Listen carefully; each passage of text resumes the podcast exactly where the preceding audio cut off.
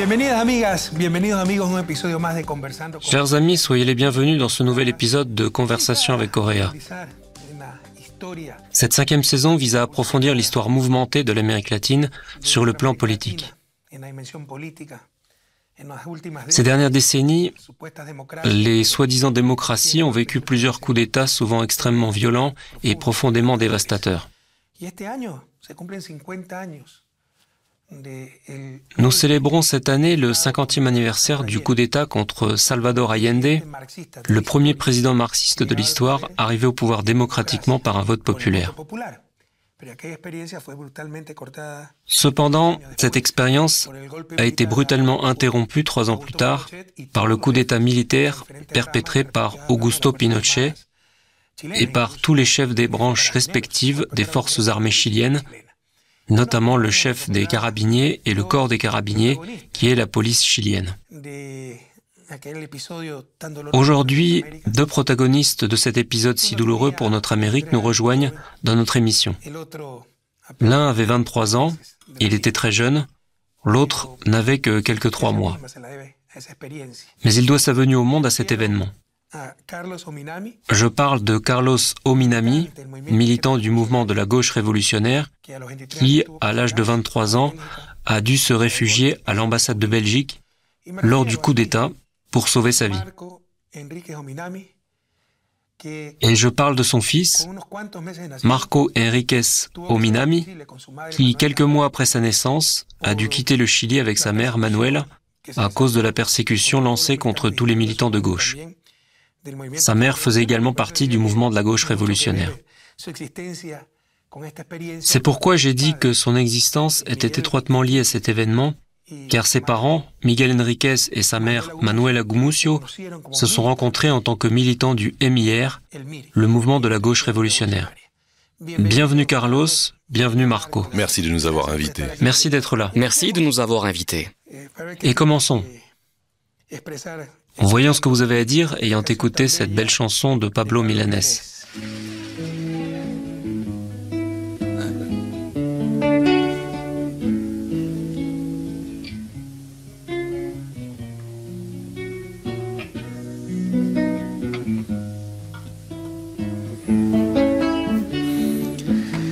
Le père de Marco, Miguel Enriquez, était le secrétaire général du MIR.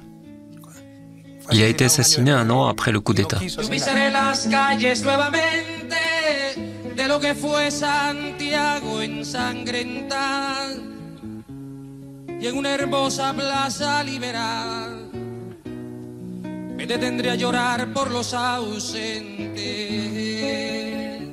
Marco, que t'évoque cette chanson? Oh, c'est impressionnant. J'ai connu Pablo. Pablo en parlait souvent. Il disait qu'il l'avait écrite en quelques minutes. Quand Miguel a été tué, il a réagi très vite et cela a été comme un hommage à la résistance armée et comme un débat qui a envahi l'Amérique latine aujourd'hui. Qu'est-ce que ça fait d'être démocrate quand ceux qui vous font face sont des gorilles, sont des groupes antidémocratiques? Miguel représentait une réponse armée à la sauvagerie. Pablo rend hommage à cela, à la résistance armée qui, dans certains cas, dans certains cas, est justifiée. Miguel Enriquez était le père biologique de Marco. Carlos a épousé ensuite la mère de Marco, Manuela, et a adopté Marco. Mais son père biologique, Miguel Enriquez, secrétaire général du mouvement de la gauche révolutionnaire, est resté au Chili. Il croyait en la résistance armée contre la dictature, sans voir les proportions de l'ennemi qu'il affrontait. Il a été assassiné en octobre 1974. Son grand ami de Cuba, Pablo, que j'ai aussi connu, a écrit 20 minutes plus tard la chanson Je marcherai à nouveau dans les rues en hommage à Miguel Enriquez, qui a été l'une des nombreuses, des milliers de victimes de la dictature brutale de Pinochet. Carlos, raconte-nous un peu ton histoire. Tu étais membre du MIR lors du coup d'État. Mon histoire est celle d'un jeune militant. J'ai rejoint la gauche quand j'étais très jeune. J'étais encore à l'école. Je faisais partie des radicalisés de la fin des années 60. J'étais à l'école en 1968. J'ai eu l'opportunité de participer très activement aux luttes étudiantes de cette période et par la suite j'ai rejoint le MIR. J'ai vécu l'intense période de l'unité populaire. J'avais 23 ans au moment du coup d'État. Mon père a été arrêté. Il était officier des forces aériennes, colonel des forces aériennes et ne soutenait pas le coup d'État. C'est pour cette raison qu'il s'est également retrouvé en prison, entre autres avec le général Bachelet, le père de la présidente Bachelet. Qui est mort en prison Mon père était avec lui. Au moment où il est mort Ils étaient dans la même cellule quand Alberto est mort. La vérité est qu'il a quitté la prison déjà mort parce qu'il avait eu un infarctus. On savait qu'il avait des problèmes cardiaques. Il avait été torturé les jours précédents. Ils ont retardé les soins médicaux et il est sorti mort de sa cellule.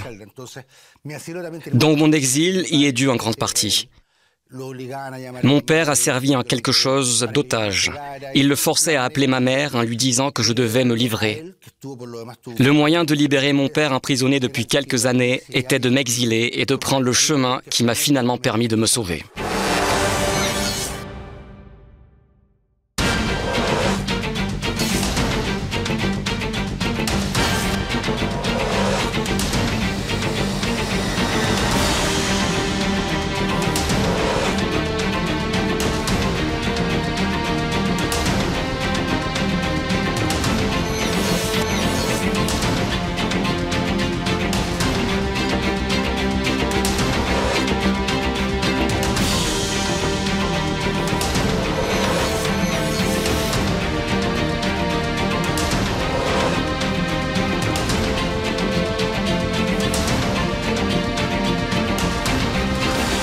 C'est très douloureux.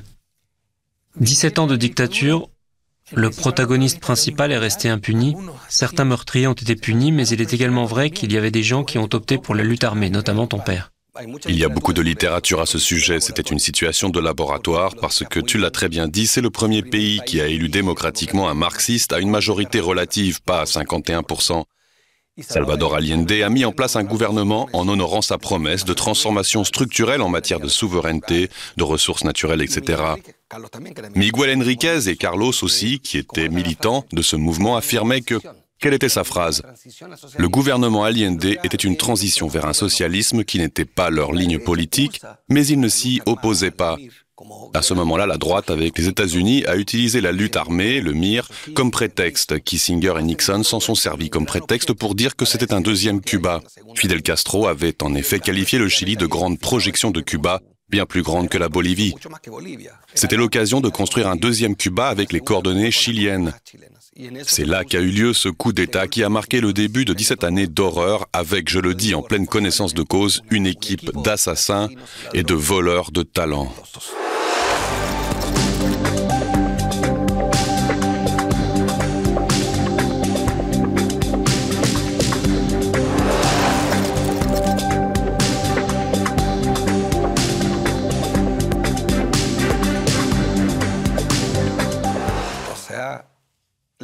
En d'autres termes, les réformes économiques construites sur le sang ont probablement eu un impact beaucoup plus révolutionnaire que ce que Carlos et Miguel voulaient réaliser. Ils ont eu l'opportunité de le rectifier parce qu'ils étaient en dictature, parce qu'au début des années 80, l'expérience a échoué, c'était un désastre. Exactement, le produit de la dictature qu'ils ont obtenu. Puisqu'il n'y avait pas de démocratie. Oui, exactement. S'il y en avait, personne n'aurait toléré ça. En fait, le problème de Salvador Allende était, en y repensant, que de graves erreurs ont été commises dans la gestion économique. J'aimerais citer quelques chiffres.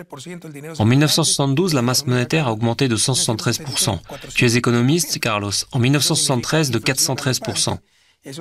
Cela signifie une inflation galopante. Cela signifie 225% en 1972, 606% en 1973. Cela signifie une baisse des salaires réels et normalement, un tel niveau d'inflation empêche la croissance économique. D'où la décroissance en 1972 de 1,21% et près de 6% en 1973. Ces erreurs économiques ont donc également beaucoup coûté au soutien populaire d'un gouvernement qui, comme vous le dites, en raison du système politique des élections au Chili, n'avait pas obtenu la majorité absolue. Il n'avait pas obtenu la majorité relative, ce qui avait décidé du résultat des élections au Congrès national, conformément à la constitution chilienne. Pinochet a eu des problèmes similaires au début des années 80, mais en dictature. Il a eu l'occasion de remédier à la situation. Je pense qu'il est très important, lorsque cette année nous célébrons le 50e anniversaire du coup d'État, de réfléchir de manière critique à l'expérience de l'unité populaire. Ces données sont illustratives, mais je pense qu'elles n'expliquent pas le coup d'État. Le coup d'État était planifié à l'avance. Mais je te dirais qu'aujourd'hui, un gouvernement démocratique avec ses indicateurs, par exemple en Équateur, aurait du mal à se maintenir. Beaucoup de mal.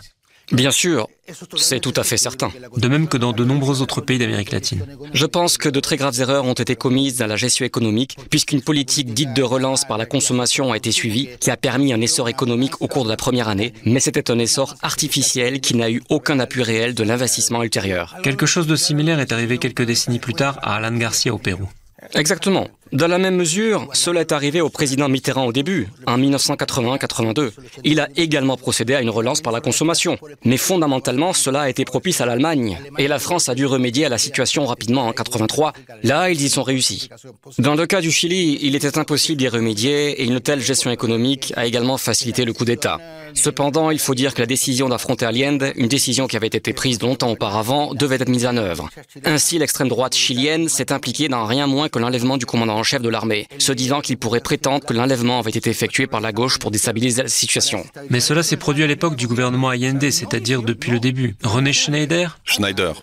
Non, avant l'investiture. Était-ce avant l'investiture? Je ne me souviens pas bien. Avant l'investiture. C'est pourquoi je te dis que la décision a été prise de s'opposer à l'un des coûte que coûte. Tu as raison, puisqu'il est mort deux jours après que l'élection au Congrès ait été tenue. Oui, tu as raison, cela a eu lieu juste avant l'investiture pour créer de l'instabilité et pour que le nouveau président ne puisse pas être nommé car il savait déjà qu'une majorité avait été obtenue au Congrès. Il y a une sorte de complot où le candidat de droite a dit votez pour moi au Congrès et je démissionnerai pour qu'il y ait de nouvelles élections. C'était la manœuvre qu'ils avaient conçue. Elle n'a pas abouti finalement, mais ils ont presque réussi. C'était les directives venant de Washington, de Nixon et du lauréat du prix Nobel de la paix, Henry Kissinger. Oui, il ne faut pas oublier cela. Il y avait un débat pour savoir s'il valait mieux l'assassiner ou tout simplement le mettre hors jeu. Une réflexion, finalement, les deux grands personnages, les deux grands protagonistes du 11 septembre sont Pinochet et Allende. Si on regarde les choses 50 ans plus tard, Allende est resté dans l'histoire. Il y a peu d'endroits au monde où il n'y ait pas une place ou une rue portant le nom de Salvador Allende. Il a gagné la bataille historique. Pinochet, au contraire, est en bas de l'échelle historique. Il ne pourrait pas être enterré dans un lieu public. Il est enterré chez lui parce que n'importe quel endroit dans un cimetière ne serait tout simplement pas tenable. Il serait en permanence l'objet de manifestations. Donc c'est très impressionnant. Un président qui a eu de nombreuses difficultés du point de vue politique, qui a été renversé par un coup d'État, a laissé son empreinte dans l'histoire qu'il a mis au piédestal.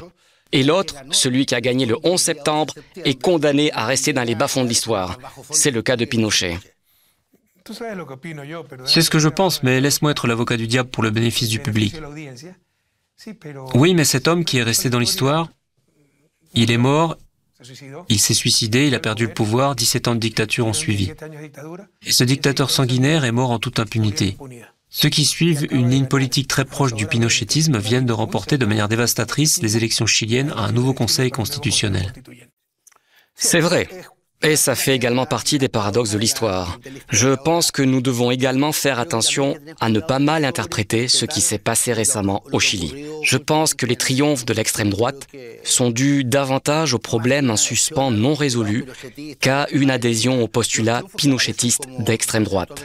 Tout le processus qui s'est déroulé au Chili au cours des quatre dernières années, depuis l'explosion sociale du 19 octobre, est lié aux promesses non tenues du néolibéralisme les retraites, l'endettement des jeunes, la mauvaise qualité de l'éducation, du système de santé. Et que se passe-t-il?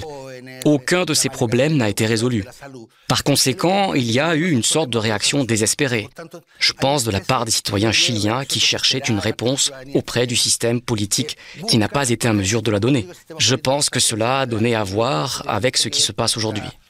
Je dirais que le mécontentement à l'égard de la démocratie est largement répandu en Amérique latine et les raisons ne manquent pas. Après 200 ans de sous-développement, il est grand temps d'avoir quelque chose de nouveau, de mieux. On se sent désenchanté.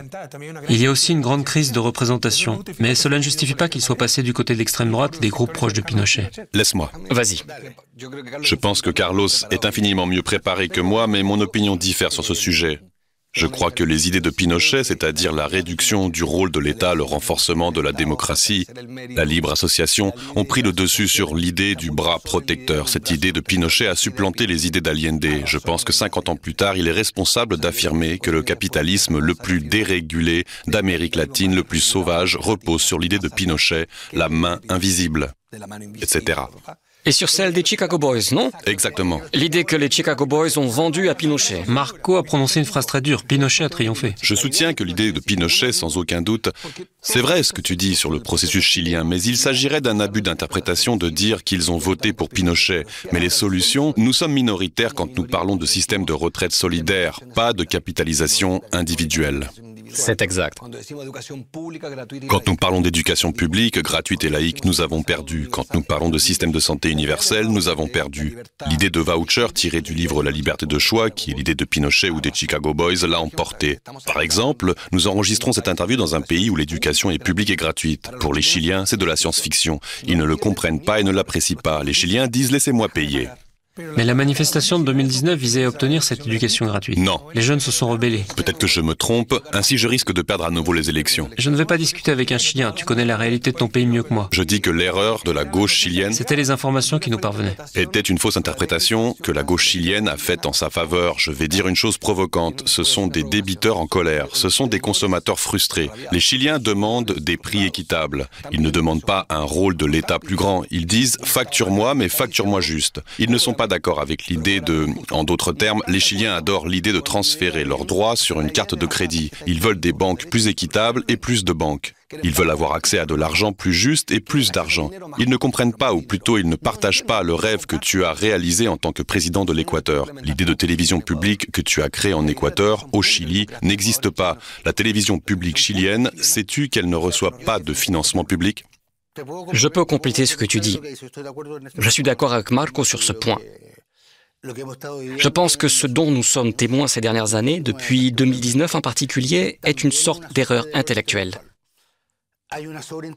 Il y a une fausse interprétation de l'expression sociale. Je pense qu'il y a eu explosion sociale contre les promesses non tenues du néolibéralisme et pas exactement contre le néolibéralisme en tant qu'idéologie. Autrement dit, plutôt que de s'opposer au système de retraite, les gens se mobilisent parce que les pensions sont très mauvaises. Si le système leur accordait de meilleures pensions, le niveau de mobilisation contre ce système serait probablement beaucoup plus bas. Donc je pense que les promesses non tenues du néolibéralisme ressemblent au néolibéralisme. Je pense que tout ce qui est arrivé plus tard, nous allons avoir l'occasion de parler de la convention constituante repose sur cette erreur de penser qu'il y avait une réaction contre le néolibéralisme. On disait à l'époque que le néolibéralisme était né au Chili. C'était le berceau du néolibéralisme et que ce serait son tombeau.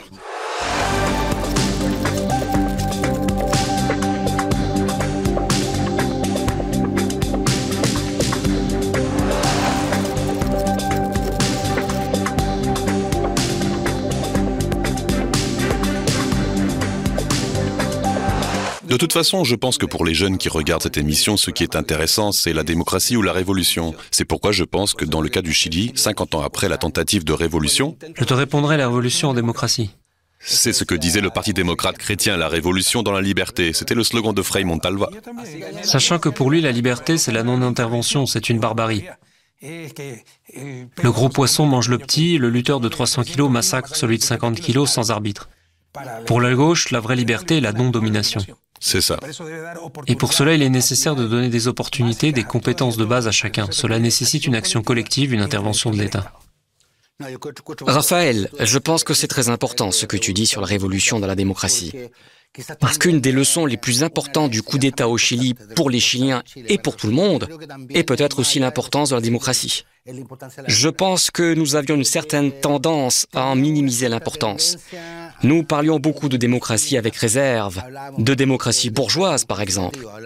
Quand la démocratie bourgeoise a été perdue et que nous avons eu 17 ans de dictature, nous avons compris qu'il existe certaines valeurs démocratiques qui n'ont plus de nom, mais qui sont des conquêtes universelles de l'humanité. C'est une idée intéressante. Il est essentiel de préserver ces libertés. C'est une tâche difficile. Dans ce contexte, nous devons entreprendre des réformes structurelles qui sont indispensables, mais qui doivent être soutenues de manière démocratique.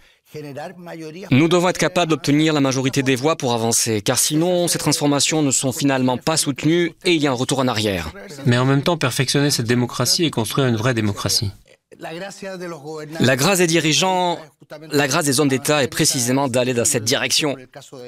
Je pense que dans le cas de nos démocraties, par exemple, que nous avons conquises avec tant de difficultés, la plupart des démocraties latino-américaines sont des démocraties assez récentes, dont la population s'est fatiguée très tôt. Il y a un désenchantement à l'égard de la démocratie. De toute évidence, il y a une crise de la représentation. Il y a une déception. Il me semble qu'une des grandes erreurs du discours de la gauche est d'expliquer les phénomènes de Bolsonaro, de caste, par le fait que le peuple est mal informé et peu instruit. Ce n'est pas vrai. En moyenne, le niveau d'éducation a considérablement augmenté.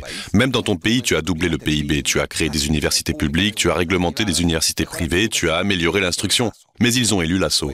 Ou ils choisissent un, je ne veux pas faire de caricature, mais... Les médias sont un grand facteur de déstabilisation. Avec la presse que possède l'Amérique latine, nous n'aurons pas de véritable démocratie. La démocratie s'appuie sur l'information qui permet de faire les bons choix. Si au lieu d'information, on a une manipulation aggravée par les problèmes d'instruction en Amérique latine, où la conscience critique n'est pas suffisamment développée, on devient une proie facile pour cette manipulation. Je pense que la génération de Carlos se battait pour la liberté d'expression et notre génération pour l'accès à l'information, c'est-à-dire le bien juridique que nous n'avons pas réussi à nous assurer. Le vôtre était la conquête du droit de s'exprimer.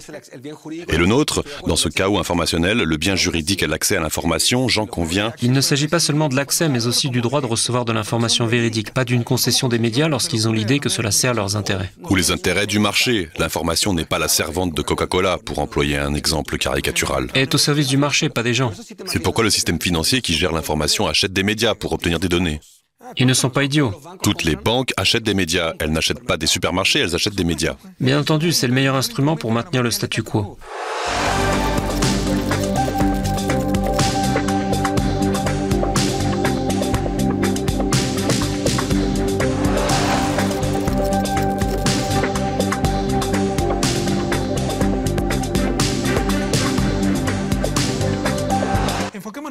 Concentrons-nous maintenant sur le Chili contemporain, mais dressons d'abord le bilan de ce que nous avons analysé. Pour la première fois dans l'histoire, un président marxiste a accédé démocratiquement au pouvoir dans l'une des démocraties les plus stables d'Amérique latine, au Chili, qui a connu la stabilité démocratique en 1932, alors qu'il était déjà entouré de dictatures. On croyait, Raphaël, que ce qui s'est passé ne se passerait pas au Chili. Allende en était convaincu. Il y avait la doctrine de René Schneider, à cause de laquelle ce dernier a été assassiné car il était un militaire constitutionnaliste. Il a été remplacé par le général Carlos Prats, également un constitutionnaliste, qui a été forcé de démissionner un an plus tard. Lui et sa femme ont été brutalement assassinés en Argentine par les services secrets et les pinochettistes. Le MIR a eu le mérite de prédire au moins qu'il y aurait un coup d'État. Le MIR a toujours dit qu'il y aurait un coup d'État car la droite ne permettrait aucun changement. Miguel Enriquez n'avait pas tort à ce sujet. Exactement. La dictature s'est établie, qui a eu un certain succès. À mon avis, il est difficile de distinguer le succès des mesures et le succès d'un projet hégémonique dont l'Amérique latine a besoin. C'est un peu choquant ce que je vais dire, mais je préfère même un projet hégémonique de droite bien réalisé qui nous mène quelque part plutôt que l'instabilité de l'Amérique latine qui nous a immobilisés, qui nous a fait piétiner sur place. On piétine sur place. Bien sûr, la solution optimale, compte tenu de mon parcours, de ma vision idéologique, serait un gouvernement progressiste hégémonique, mais qu'il nous mène quelque part, que la région avance. Cela a été réalisé. Après 17 ans de dictature brutale, la démocratie est revenue à la suite de la défaite de Pinochet lors du plébiscite de 1988. Ce à quoi même la gauche ne s'attendait pas, soyons honnêtes. La dictature avait le soutien populaire, comme Trump l'avait, comme Bolsonaro l'avait. On ne peut pas nier l'évidence, on ne peut pas fermer les yeux sur la vérité. Des gouvernements démocratiques et progressistes ont commencé à gouverner avec la constitution de Pinochet une constitution néolibérale jusqu'à la moelle. Le Chili était appelé la Corée du Nord de l'Amérique latine. Même l'eau était privatisée. Il y a eu Patricio Aylwin, Ricardo Lagos, Michel Bachelet, Sébastien Piñera et maintenant Gabriel Boric. Devant Gabriel Boric se présente la grande opportunité de réaliser cette révolution démocratique. Je crois que gouverner signifie transformer, mais Boric se lance dans la séduction. C'est une génération qui se consacre à la séduction. Le modèle politique dans une Amérique latine ravagée par l'inflation, le trafic de drogue, l'immigration dérégulée, c'est la confrontation. Il existe les notions populistes, eux et nous. Boric ignore l'élément E. C'est pourquoi sa politique étrangère a été si déroutante. Lui, qui est arrivé au pouvoir en affirmant qu'il ne voulait plus d'accord de libre-échange, a fini par ratifier l'accord de partenariat transpacifique TPP-11, qui n'a pas eu un impact énorme, mais qui a été très symbolique. Le gouvernement qui a dit qu'il ne fallait pas renforcer l'ouverture économique l'a renforcé. Le gouvernement qui est arrivé en disant qu'il fallait faire une réforme pour augmenter le PIB de 8% a fini par promettre 1,5% et n'a rien fait. La non-confrontation en termes de contrôle de l'agenda politique est dévastatrice car ce n'est pas seulement un problème pour la gauche et pour notre chapelle, pour les paroissiens de gauche, non, c'est un problème pour la classe moyenne qui dit ⁇ alors que je pouvais choisir caste d'extrême droite, j'ai choisi un progressiste ⁇ Donc la non-confrontation, ce n'est pas comprendre qu'en Amérique latine, il y a eux et nous. Eux, ce sont les populistes, bien que je crois en ce mécanisme des oligarques, comme vous voulez. Ici, on les appelle des gorilles. Au Chili, l'extrême droite. Les momies. Les banquiers. Les momies. Au Chili, on dit les momies.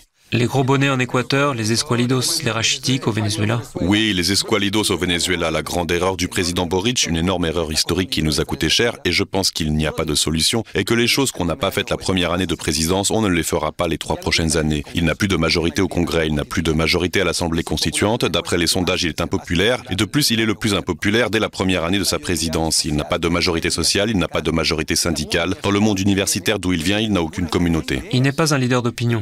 Il a deux voix soit il construit une base car 28% le soutiennent toujours, ce qui n'est pas beaucoup, mais ce n'est pas dramatique non plus. Et deux ans et demi de présidence à venir. Et une croissance zéro cette année.